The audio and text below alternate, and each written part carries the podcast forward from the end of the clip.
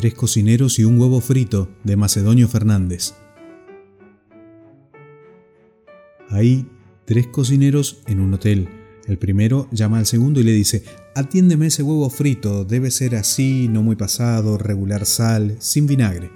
Pero a este segundo viene su mujer a decir que le han robado la cartera, por lo que se dirige al tercero. Por favor, atiéndeme este huevo frito que me encargó Nicolás y debe ser así y así.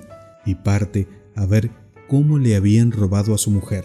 Como el primer cocinero no llega, el huevo está hecho y no se sabe a quién servirlo. Se le encarga entonces al mensajero llevarlo al mozo que lo pidió previa averiguación del caso. Pero el mozo no aparece y el huevo en tanto se enfría y marchita. Después de molestar con preguntas a todos los clientes del hotel, se da con el que había pedido el huevo frito. El cliente mira detenidamente, saborea, compara con sus recuerdos y dice que en su vida ha comido un huevo frito más delicioso, más perfectamente hecho.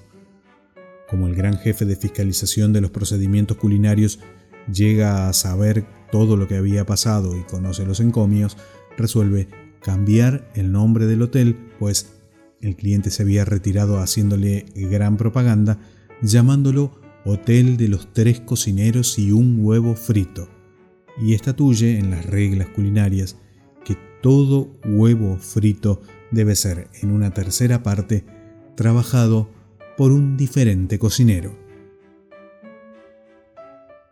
Escrito por Macedonio Fernández, Tres cocineros y un huevo frito.